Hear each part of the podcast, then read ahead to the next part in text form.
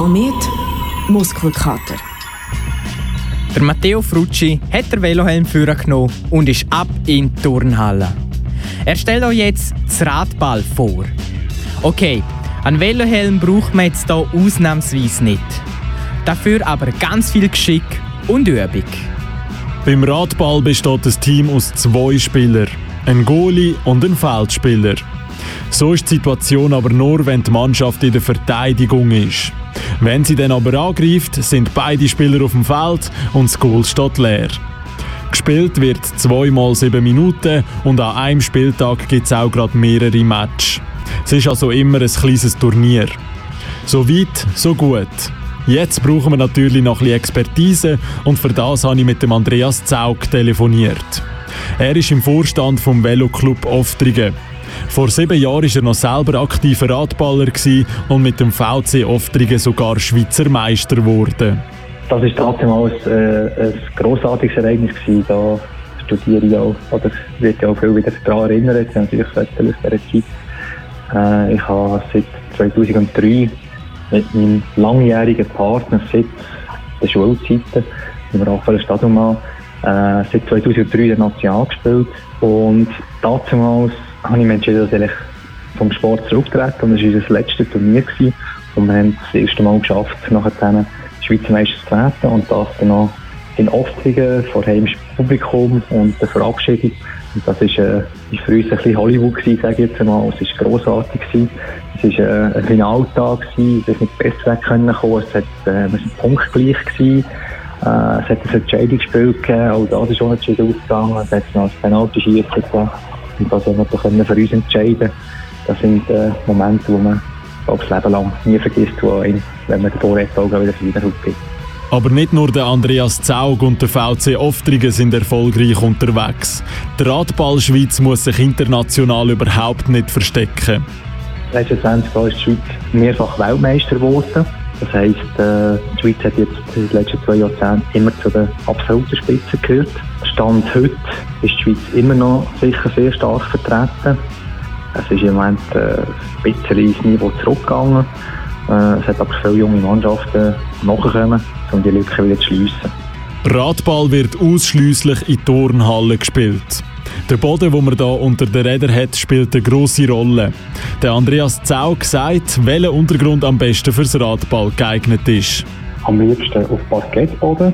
Meistens aber heutzutage hat man natürlich immer weiche, stumpfe Hallenböden, wenn man sie halt aus modernen Turnhallen nicht kennen. Das schöne Spiel ist definitiv auf dem Parkettboden, der hart ist und dementsprechend auch das Spiel viel schneller ist. Am besten also ein harter Parkettboden, dass man auch schnell vorankommt. Aber nicht nur der Boden muss stimmen.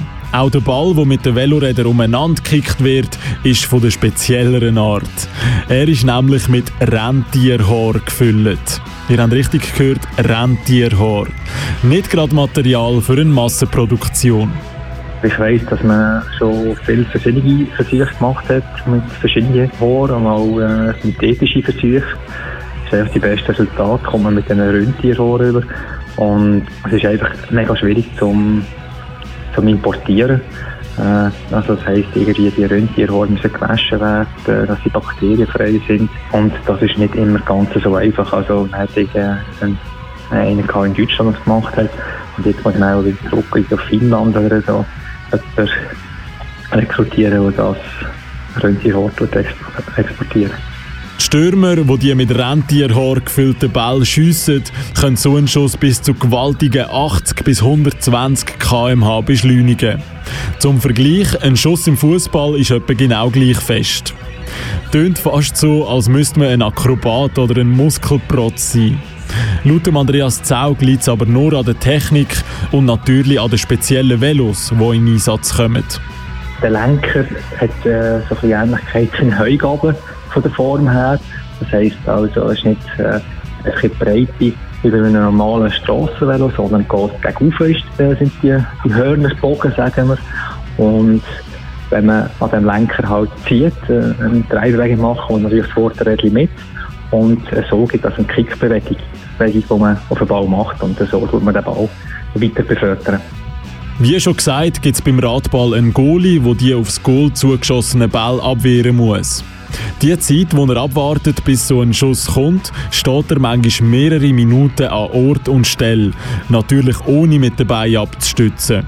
Und auch für das muss man keine akrobatischen Fähigkeiten haben. Die Radballvelos machen es möglich. Wir haben weder einen Veloständer noch haben wir einen Brems. Was wir aber haben, haben einen Starrachs. Durch das können wir balancieren mit immer ganz leichten Vor- und Rückwärtsbewegungen, die man mit den Füßen eigentlich macht. Die sind aber nur minimal. So tun wir das Gleichgewicht äh, auf dem Velo halten.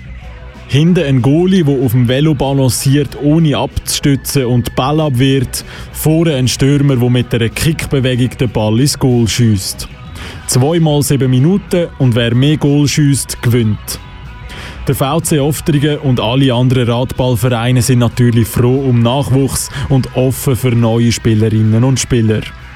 Wenn ihr euch jetzt aber nicht direkt in ein Training traut, keine Angst, der Andreas Zaug kann euch noch ein ganz spezielles Event ans Herz legen, wo ihr ein bisschen Radballluft schnuppern könnt. Am 14. August trifft sich am Freitagabend die Elite im Radballsport in Oftringen.